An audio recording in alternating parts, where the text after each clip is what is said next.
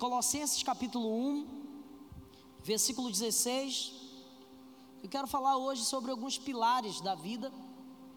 Esses dias eu estava estudando um pouco sobre a cultura judaica e eu li algo muito interessante. Eu falei, eu vou pregar na igreja sobre esses pilares, né, que segundo a tradição dos judeus sustentam a vida e o mundo. E a gente está falando de uma sociedade bem sucedida, de uma sociedade que passou 500 anos num cativeiro a gente está falando de uma, de uma sociedade que a Babilônia tentou matar, que os romanos tentaram matar, que a Segunda Guerra Mundial, o, o nazismo tentou matar. A gente está falando de alguém que hoje, se você for ver, os maiores nobéis do mundo, da vida, são essas pessoas.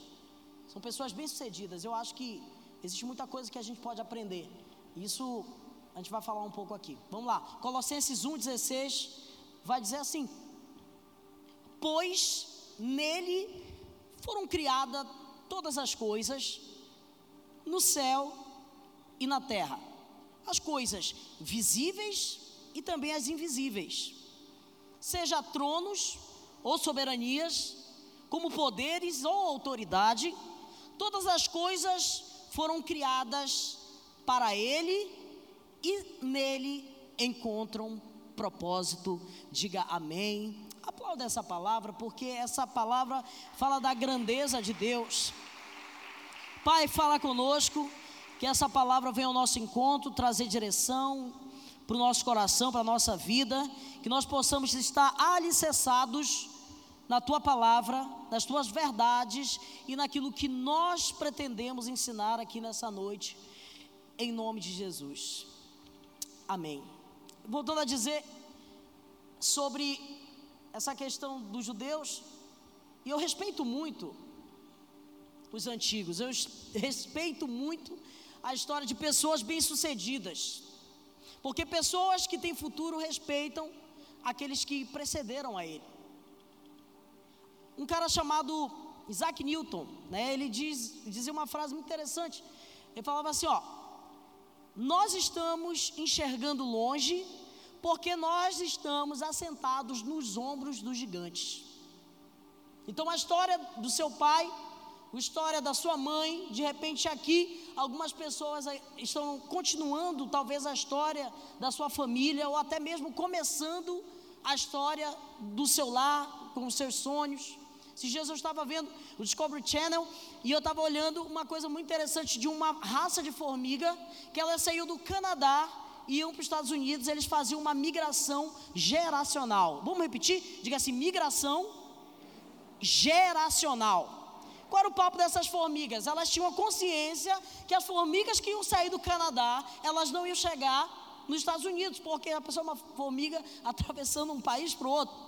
Então elas tinham certeza que elas não conseguiriam chegar lá, mas os seus filhos conseguiriam fazer essa migração geracional quero te dizer que talvez alguns sonhos que você tenha não vai, você, vai ser você que vai realizar, vai ser seus filhos, mas você vai criar uma base para que eles possam chegar nesse lugar. E talvez aqui já estão alguém continuando a história dos seus pais.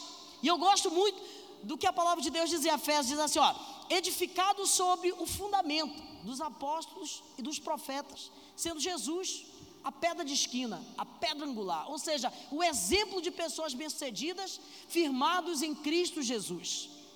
Talvez sua família não construiu nada, mas eu quero te dizer que você pode começar algo poderoso hoje e fazer uma migração geracional com toda a sua prole, com todos os seus filhos, com todos aqueles que vão vir depois de vocês. E esses pilares, eles são conhecidos como a sustentação do mundo. Eu vou usar algumas palavras em hebraico, que é a techuvá, a tzedeká e a tefilar. Que é isso, pastor? Techuvá significa arrependimento. Tzedeká significa justiça social ou caridade. E tefilar é oração. Segundo a tradição deles, isso sustenta uma sociedade, isso sustenta uma vida, isso sustenta uma família. Exemplo de fazer o bem, exemplos de arrependimento quando errar, e exemplos de oração na família, na casa. Se nós executarmos isso com uma certa sabedoria, nós podemos dar exemplo e também ser exemplo na sociedade. Porque a nossa vida, ela precisa encontrar um propósito. E o texto que li, ainda há pouco, dizem que todas as coisas, todas as coisas, inclusive visíveis e invisíveis, elas foram criadas para Deus e encontram um propósito em Deus. Ou seja, a minha vida e a sua vida só vai ter um propósito de nós nos encontrarmos com Deus no decorrer do tempo e na nossa vida. E segundo essa tradição, esses pilares sustentam a vida. E eu quero aqui falar um pouco de cada um de forma rápida. Depois a gente vai orar, pedir sabedoria para Deus, porque eu acredito que Deus deseja hoje trazer arrependimento, deseja trazer firmeza em oração e deseja nos ajudar a fazer justiça social. A Bíblia fala: bem-aventurado aquele que tem fome e sede de justiça. Essa justiça, não existe um outro tipo de justiça. Toda justiça ela é social. Toda justiça ela é social e se tirarmos a justiça de uma sociedade, a gente vai ver uma desordem mundial.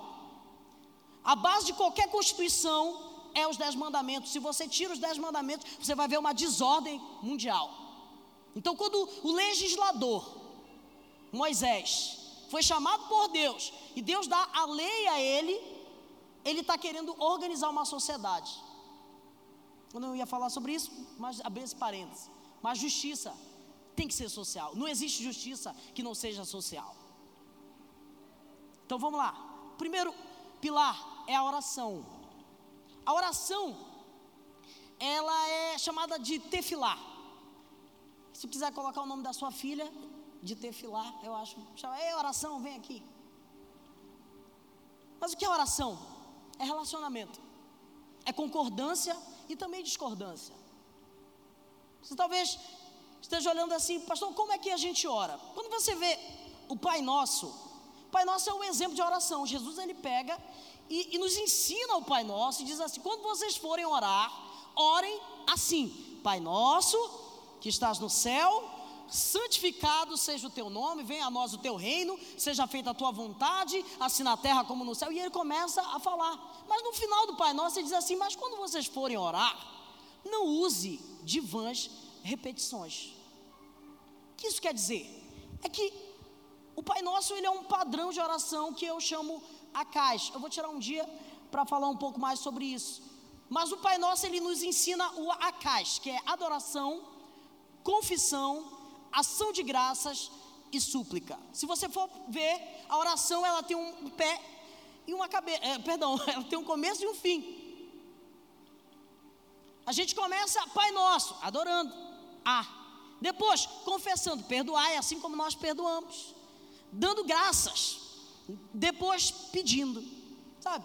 A oração ela precisa saber ser conduzida, senão nós não conseguimos orar e nós só vamos chegar a Deus quando nós estivermos em alguma necessidade. Você já viu aquele pai que só é, é buscado quando se precisa de alguma coisa? Isso é ruim.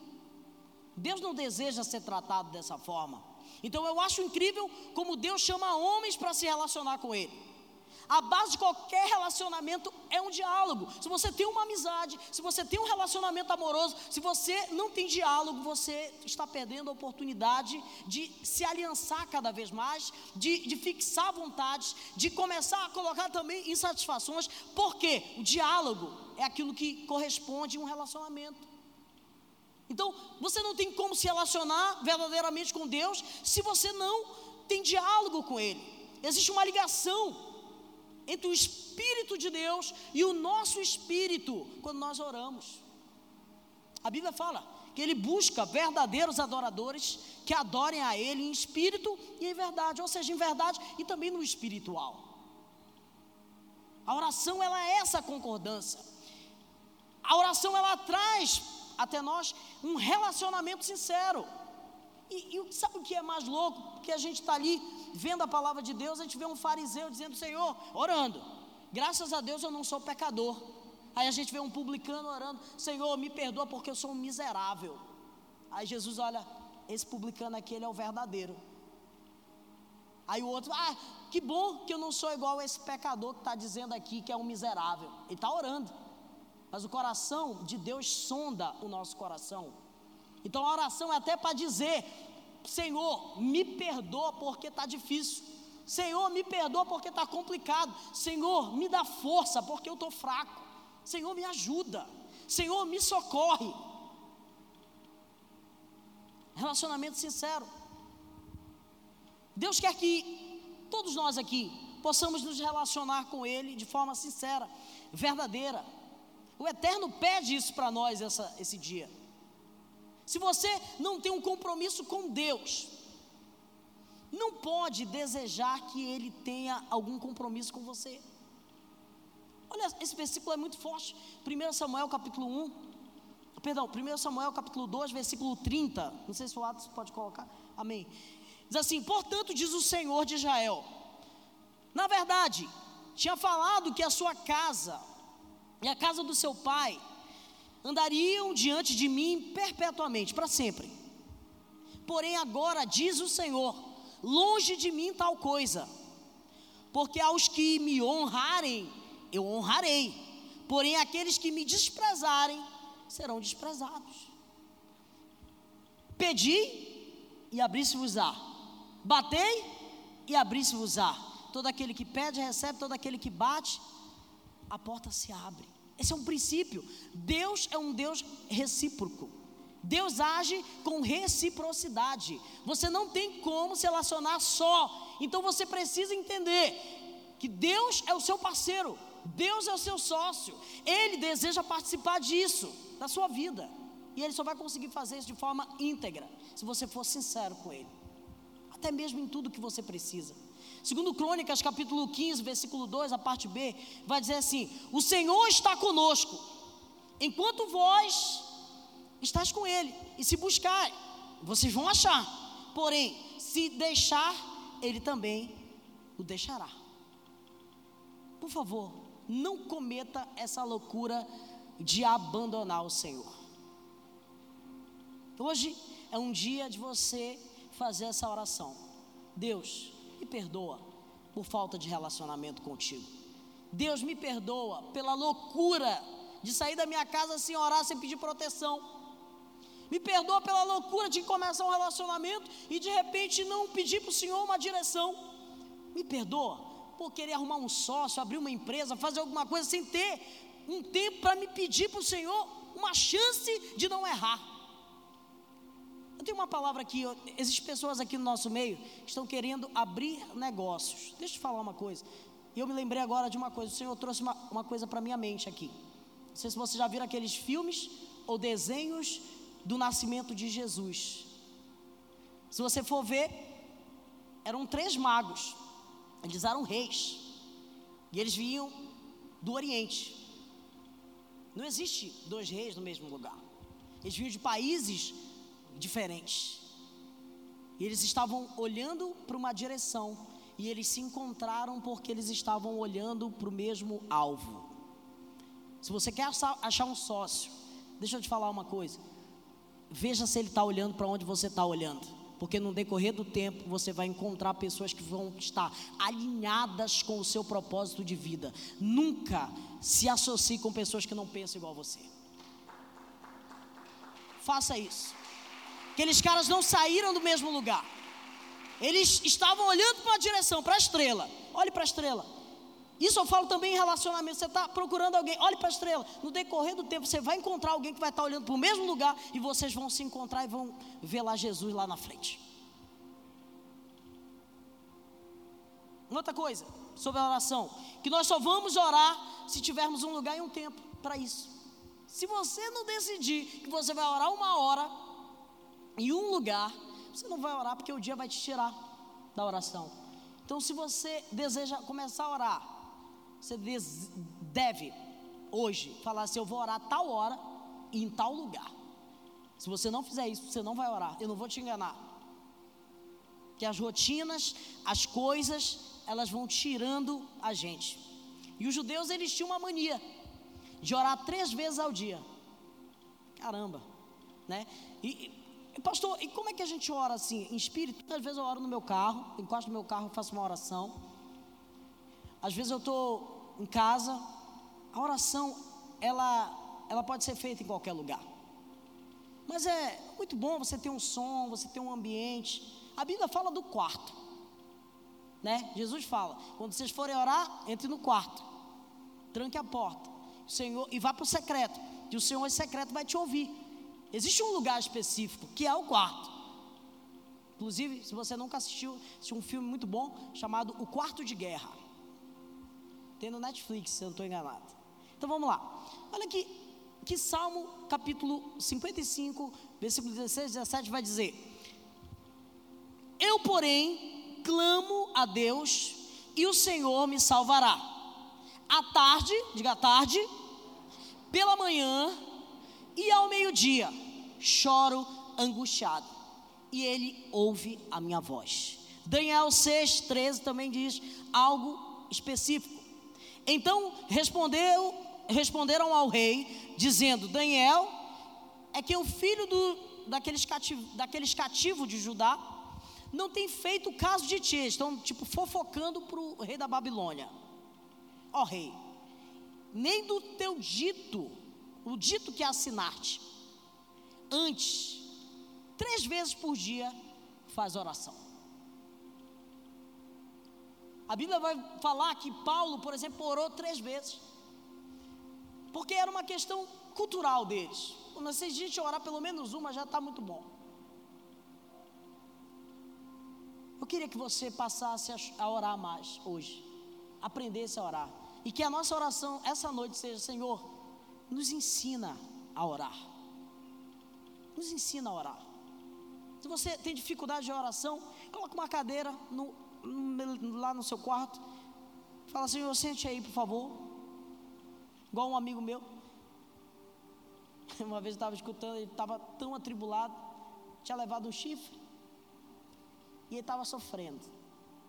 E ele estava passando por uma dificuldade enorme. E ele falou assim: pegou uma cadeira. Aí falou: Satanás, senta aqui que tu vai ver eu adorar. E ele começou a cantar para Deus, louvar a Deus. Eu não sei, louve o Senhor, cante a Deus, ore a Deus, e Ele vai te escutar. Você pode ter certeza disso. Uma outra coisa que nós precisamos é de. Rapidinho. É de, de sedecar, né, que é a justiça, a caridade. Atos de, de justiça é quando você tira o olho de si e coloca no próximo. Quando, quando fazemos isso, nós sentimos uma enorme alegria. Quando a gente ajuda o outro, quando a gente abençoa alguém, quando a gente faz o bem para alguém. Quando fazemos isso, nos sentimos bem, temos alegria. Nós somos feitos uns para os outros, irmãos. Você já percebeu que o Pai é nosso? O pão é nosso. Você só consegue desenvolver toda a sua, o seu potencial se você tiver ajuda. Você precisa entender que para você fazer o bem, você precisa olhar quem você é. Você é filho de Deus. Você pode fazer o bem para alguém. Ninguém é tão pobre que não possa ajudar alguém. Ninguém é tão miserável que não possa ajudar alguém em alguma coisa. Os sábios judeus afirmam que a caridade é um ato louvável, porém limitado. Mas a justiça social. Isso vai falar de algumas coisas um pouco mais profunda. A caridade, ela tem um prazo curto. Você, por exemplo, dá comida para alguém, ele vai voltar a, ser, a, ter fome. Mas se você faz justiça social, ajudando alguém a arrumar um emprego, ou dando um emprego para alguém, você vai ver alguém ter um salário e não depender mais de caridade. Mas de CDK, é justiça social e também caridade. Porque a, a Bíblia fala que a gente precisa dar esmolas também. Mas é muito mais importante a gente entender que temos uma empresa e nós estamos fazendo justiça social. A gente tem um negócio, de repente esse negócio, ele está ajudando alguém. Isso é CDK, isso é justiça social. Isso deve fazer você entender que, que Deus está em todas as coisas que você faz. Então há várias formas de fazer justiça. A mais simples é dar contribuições financeiras à igreja, instituições, pessoas. Dá um, um pouco também do seu tempo. Sabia disso? Quando você dá o seu tempo para escutar alguém, para ajudar alguém, dar um conselho para alguém, você também está fazendo justiça social porque você está ajudando alguém. Dá um trabalho a uma pessoa desfavorecida, ou ajudar ela a encontrar um emprego, de alguma forma, que não dependa mais de uma caridade para o futuro. Também é considerado justiça emprestar um dinheiro, e a Bíblia fala: se tu emprestar, tu tem que ter isso como doação. Um dia desse, alguém quis emprestar dinheiro de mim. Eu falei, não tem. Mas tu tem sim. Eu falei, tenho, mas não vou te emprestar. Porque se tu não me pagar, eu vou ficar com raiva de ti. Então não está sobrando. É para um compromisso. Por isso que eu não vou te emprestar. Porque vai que dá uma zebra, aí eu não quero ser teu inimigo. Então, se você emprestar dinheiro para alguém, a Bíblia fala, tem isso como doação. Se vier, amém. Se não vier, beleza. Mas não empreste se vai te faltar. A Bíblia diz que, inclusive, nós não temos que ser fiadores de ninguém. Então, se você quiser fazer CDK, caridade, faça isso, empreste dinheiro. Preste seu cartão. Né? Deus me revelou aqui. Prestou teu cartão, perdeu o amigo. Faça mais isso. Né? Porque a pessoa é muito humilde quando ela está precisando. Mas quando tu vai cobrar ela, ela endemonia. Né? Ela se manifesta, né? Tá, não é sobre isso que eu quero falar. Então, mas não deixa de ser ajudar alguém financeiramente, emprestar para alguém, fazer sociedade com uma pessoa mais pobre, né? De alguém que de repente nem tem um dinheiro para investir em dinheiro, mas ele quer investir em trabalho, sabe? Também é justiça. CDK não se trata somente de ajudar alguém financeiramente, mas também é de ajudar uma pessoa a progredir e viver uma vida melhor. Isso é cristianismo. Isso é ajudar alguém de verdade. Não é dar o peixe, é ensinar a pescar. Por isso que nós vamos começar as escolas quarta-feira. E a gente já está pegando todos os empresários daqui da igreja, a gente vai dar curso de empreendedorismo, a gente vai fazer tudo isso porque nós acreditamos que tem tesouros aqui e pessoas que não têm coragem e não sabem como pessoas grandes começaram. A maioria dessa galera aqui toda é empresária. E a gente deseja é, compartilhar experiências, falar um pouco. Então fique ligado disso, porque a gente vai fazer isso. E outra coisa, por último, que não é, mais, não é menos importante, é a que é o arrependimento. Arrependimento.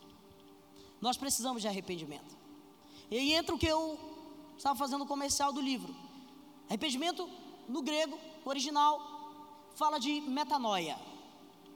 Metanoia é uma. Meta significa metamorfose, tipo transforme, sabe? Transforma. Meta. E noia é mente. Transformação de mente.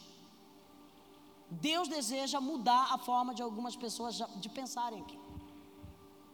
Deus deseja transformar a sua mente, fazer a sua mente evoluir a um nível de começar a ver problemas que vocês enfrentam dia após dia como para soluções. Quero te falar uma coisa. Eu mudei a minha opinião por causa de algumas coisas que eu descobri sobre mim mesmo. E eu vejo que algumas pessoas param porque escutam a opinião dos outros. Eu vou te falar uma coisa: a opinião dos outros sempre vai ser a opinião dos outros, não é aquilo que é você.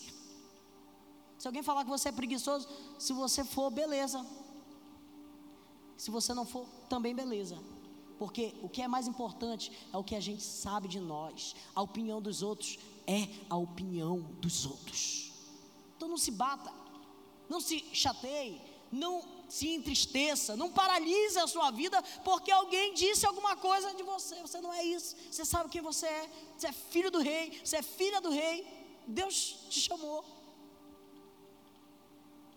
Se arrepender é a capacidade de se reinventar, de corrigir caminhos, de rever conceitos, de fazer uma análise interior, uma introspecção.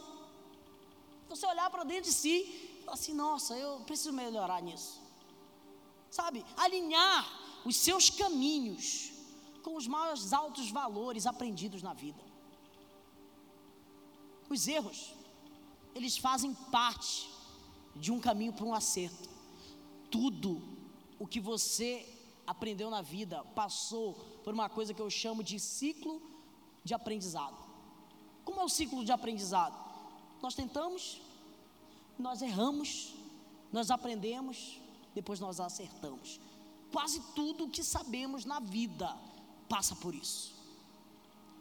Mas a, quando a nossa mente não está transformada, ou quando nós não formamos de uma forma correta a, a nossa vida, a nossa mente, nós deixamos de ser quando nós éramos crianças. Pode ver que uma criança ela é mais corajosa.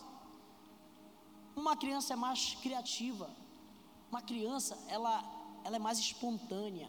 Sabe por quê? Porque ela está descobrindo, ela não tem medo de errar. Na verdade, ela nunca errou, ela não sabe como é a dor. O problema é quando a gente se fere. Deus deseja hoje nos tirar de uma mentalidade antiga. Uma vez eu escutei uma história, na verdade, foi uma figura que eu vi. Não sei se vocês já viram essa figura, é um pouco idiota. De um elefante grandão amarrado num, to, toquinho. Né? Isso acontecia muito, agora graças a Deus não tem mais. Que eram os animais né, no circo, mas tu ia num circo, de repente tu via aquele bicho grande, com uma cordinha amarrado num toquinho de, de árvore. E ele ficava lá, parado. Sabe por quê? Porque quando ele era um elefante menor, quando ele era criança, ele foi meio que adestrado naquele lugar. E ele fazia força, fazia força e não conseguia sair de lá. Aí ele cresceu, ele evoluiu, mas a mente dele ficou lá no passado. Deus desejou liberar sua mente do passado e fazer você pensar como filho de Deus, como filha de Deus, ungido de Deus, pessoa escolhida por Deus nessa noite.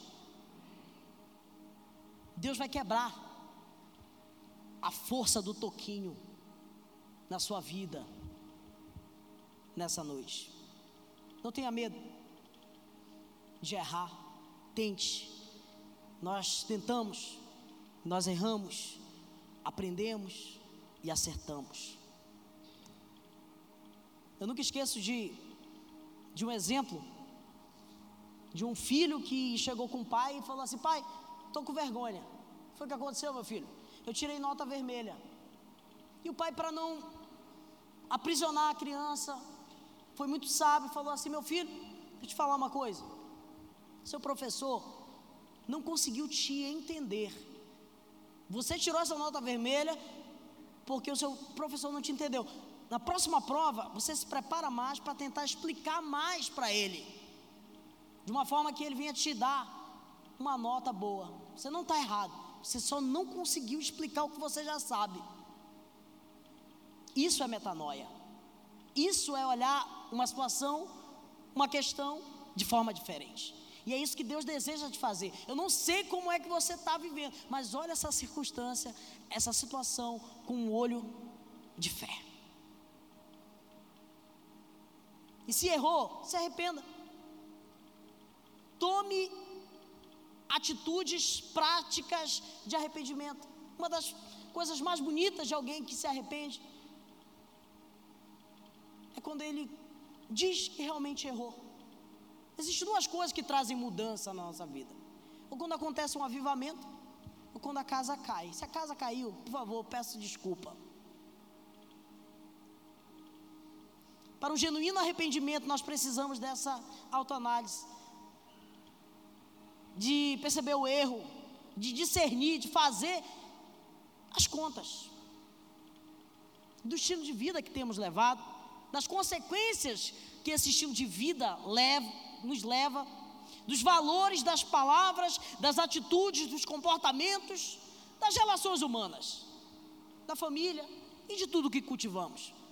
Se as nossas direções têm feito mal para nós, ou desalinhado a nossa vida de alguma forma, ou se o pecado tem te descaracterizado, hoje é um dia de arrependimento. Entenda que uma coisa, uma das questões sobre o pecado, é que o pecado, ele nos faz perder a imagem de Deus. Um dia desse, eu estava vendo um programa desse policial, e estava escrito assim: estuprador de criança, era o pai dela. Aí a minha mãe veio de trás e falou assim: Isso é um monstro. Eu falei: É um monstro mesmo. O pecado fez ele se tornar um monstro. Mas se essa pessoa se arrepende, muda a sua vida, começa a ter frutos dignos de arrependimento, como a Bíblia diz, ele é uma nova criatura. As coisas velhas passaram e se fizeram nova todas as coisas. Essa é a loucura do evangelho, é que Deus, ele nos dá sempre uma chance, e o problema do pecado sempre não vai ser o perdão de Deus, mas ser a consequência que ele vai gerar na nossa vida. Aquele cara, talvez perdoado por Deus, vai ser, mas ele sempre vai ser taxado como um monstro diante da sociedade. Eu estou entendendo aqui. O problema do pecado não é o perdão de Deus. O problema do pecado é a consequência que ele gera na nossa imagem. E vou finalizar agora lendo um salmo para vocês. Salmo 32, versículo 1 até o 5, vai dizer assim: Como é feliz aquele que tem as suas transgressões perdoadas, seus pecados apagados. Como é feliz aquele a quem o Senhor não atribui culpa, e a quem não há hipocrisia. Enquanto escondi os meus pecados, o meu corpo definhava de tanto gemer. Meu Deus. Pois de dia e noite a tua mão pesava sobre mim. A minha força foi se esgotando com como em um tempo de seca. Então, reconheci diante de ti o meu pecado e não encobri as minhas culpas. E eu disse assim: Confessarei as minhas transgressões ao Senhor, e tu perdoaste a culpa do meu pecado. A gente está falando de alguém aqui, assassino, que foi o rei Davi, a gente está falando de alguém adúltero, que foi o rei Davi. A gente está falando de, de, um, de um cara que teve muitos problemas com o pecado. Mas ele não tinha problema em escrever isso aqui para nos apoiar. De orar dessa forma. Deus deseja hoje restaurar a nossa vida. Mas Ele não vai gerar arrependimento em você e te fazer um exemplo se você não se arrepender, se você não praticar a oração, se você não ajudar o próximo. Nós temos um, dois grandes chamados: amar a Deus sobre todas as coisas e servir pessoas e amar pessoas. Esse é o grande mandamento. Fique em pé, em nome de Jesus.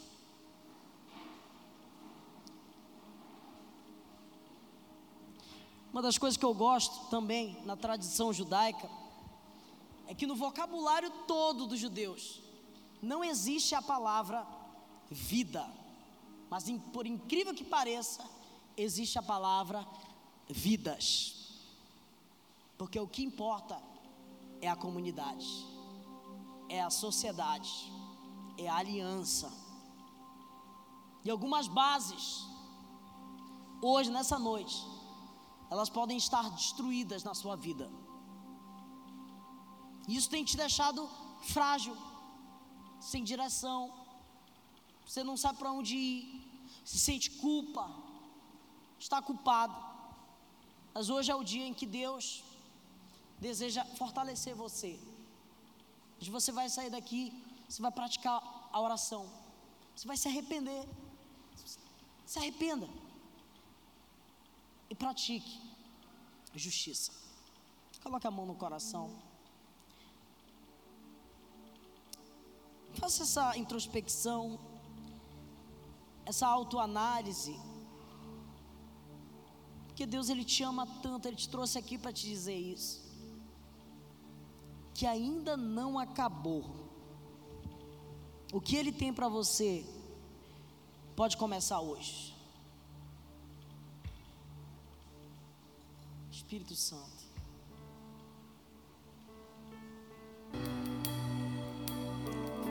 Espírito Santo, faz novas todas as coisas nessa noite. Renova a nossa aliança, renova o nosso pacto contigo. Nos perdoa, Senhor, por não fazermos aquilo que o Senhor mandou. Nos perdoa por tantas vezes não nos arrependermos dos atos de injustiça. Nos perdoa, Senhor, por deixar de fazer o bem. Nós sabemos que naquele grande dia o Senhor vai estar diante de um trono branco. E o Senhor vai separar as ovelhas e os bodes. As ovelhas o Senhor vai dizer assim: Vinde benditos do meu Pai para o reino que está preparado. Porque eu tive, eu tive fome e me deste de comer. Eu tive sede e me deste de beber. Eu estive preso, foste me visitar. Eu estive doente, você me acolheu. Para os bodes, o Senhor falou: Apartai-vos de mim, vós que praticais a iniquidade, porque eu tive fome e não me deste de comer. Eu tive sede e não me deste de beber. Eu estive preso e não me foi me visitar. Eu estive doente e não foi consolado por vocês. Nos ajuda a fazer justiça, a fazer caridade, a dar esmolas, a ajudar o próximo. Nos ajuda a orar, Senhor. Nos ensina a orar. Nós precisamos aprender a orar. Faz nova todas as coisas. Renova-nos, Senhor, nessa noite. Deixa o Espírito Santo te renovar. Deixa o Espírito Santo te tocar nessa noite. Ele está aqui. Levante a sua voz. Comece a agradecer por você ter o ar, você respirar, você ter o mínimo para viver. Agradeça a Ele. Espírito vem, Espírito vem, Espírito Santo. Declare isso.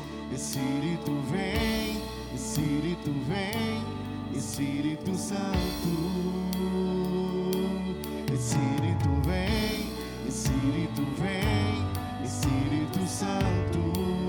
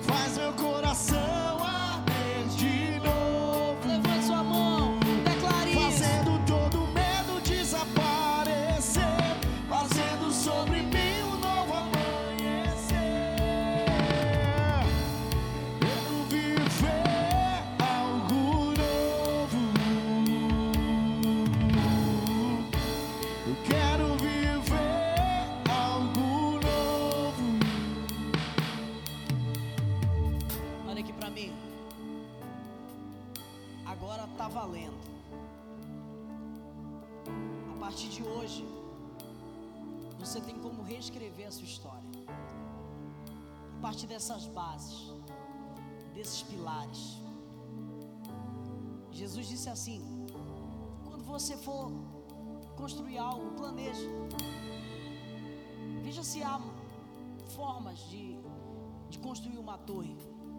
E quando for fazer isso, não faça isso na areia, porque vai vir a chuva, vai vir o vento.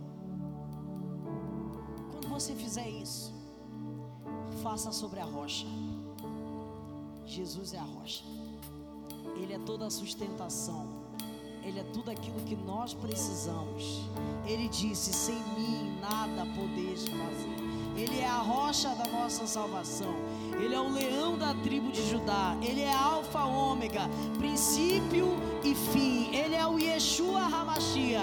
Ele é o eterno, o bendito, o poderoso, Elohim, El Shaddai, Adonai, Yeshua. Nós te adoramos, Senhor. Nós declaramos isso nessa noite.